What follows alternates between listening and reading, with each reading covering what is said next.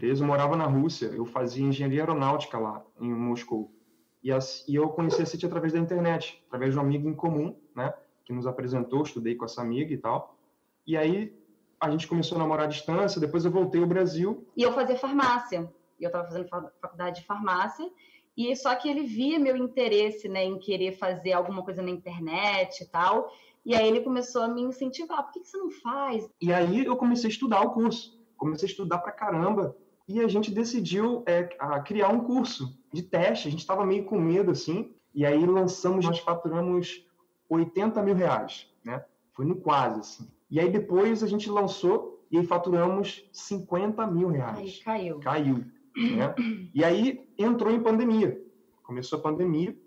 E aí a gente, caramba, a gente ficou naquela. A gente pensou muito, né? Não é. lançamos, não lançamos. É. Só que a gente sempre acompanhando ali você no, no Telegram e você postando, né, as, os seis em sete vindo mesmo em pandemia e tudo mais. A gente falou assim: não, se eles estão fazendo, a gente também faz. A gente não é diferente. Assim, absurdamente. Fizemos o lançamento em maio e a gente abriu o carrinho e em três horas a gente faturou 107 mil reais, em três horas. E aí, em 48 horas, nós encerramos, nós encerramos a quantidade de vagas, de vagas que a gente tinha proposto de colocar.